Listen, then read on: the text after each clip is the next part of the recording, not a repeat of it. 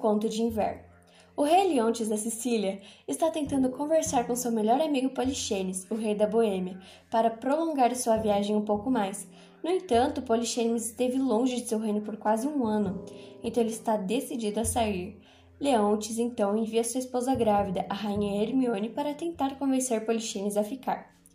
Para a surpresa de Leontes, Hermione é bem sucedida muito rapidamente. Ele começa a suspeitar que algo está acontecendo entre os dois e ordena a um de seus atendentes, Camilo, que venha a Polixenes. Camilo advere Polixenes do enredo e os dois homens fogem da cidade. Leontes então acusa publicamente Hermione de levar o filho de outro homem e a joga na prisão por traição, onde ela dá luz a uma menina.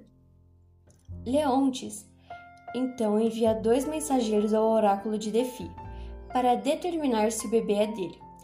Quando o servo de Hermione, Paulina, traz o bebê do rei para tentar acalmá-lo, ordena ao marido Antígonos que abandone a criança em algum lugar distante da Sicília. Antígonos traz a criança para uma praia deserta na costa da Boêmia, conhece sua perita e deixa na cesta de ouro e outros itens valiosos.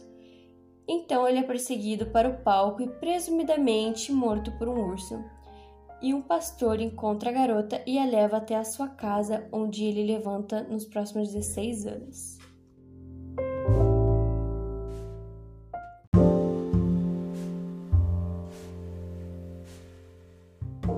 Oráculo em Delphi declara que Hermione e Polixene são inocentes e que Leontes não terá herdeiros até que sua filha volte para Sicília. Leontes então aprende seu filho. Mamílios morreu de uma doença perdida, provavelmente causada pelo estresse das alegações e prisão de sua mãe. Ao ouvir a notícia da morte de seu filho, a rainha Hermione desmaia e depois morre.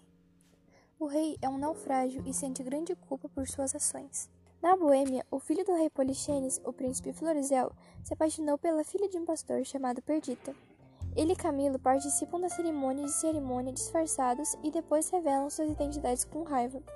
Polixenes proíbe o noivado, mas com a ajuda de Camilo, Florizel e Perdita, juntamente com o pastor e seu filho o palhaço, escapam para Sicília, onde são recebidos por um leão desculpado e deprimido.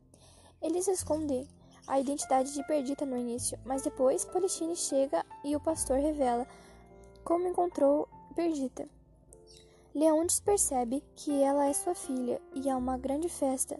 Eles viajam para a casa de Paulina, onde uma ótima estátua de Hermione acaba de ser completada. Ao vê-lo, Leontes quebra em lágrimas, mas então magicamente começa a, a, ganhar vida. Leontes está reunindo com sua esposa e sua filha, e Paulina e Camilo se tornam noivos.